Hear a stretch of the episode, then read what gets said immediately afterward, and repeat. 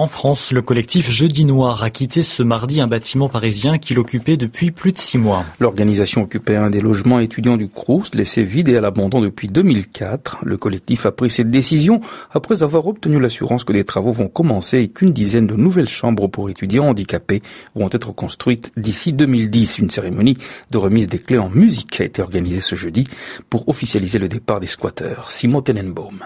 C'est incontestablement un succès pour les squatteurs de la rue de l'Arpe à Paris, contents de pouvoir rendre les clés du bâtiment aux responsables du Crous. On vous a promis quand on est rentré dans le bâtiment qu'on partirait d'écurer les travaux, c'est chose faite.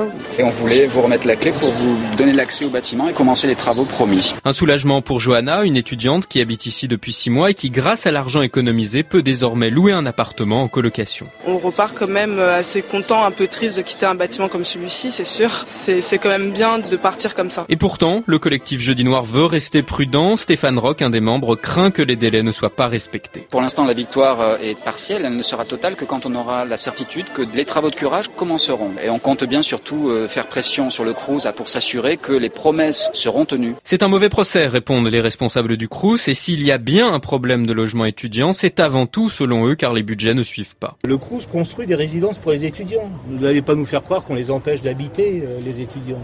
Il y a plus d'étudiants que de chambres sous l'IFER. Les travaux rue de l'Arpe seront financés à hauteur de 2 millions d'euros par l'État.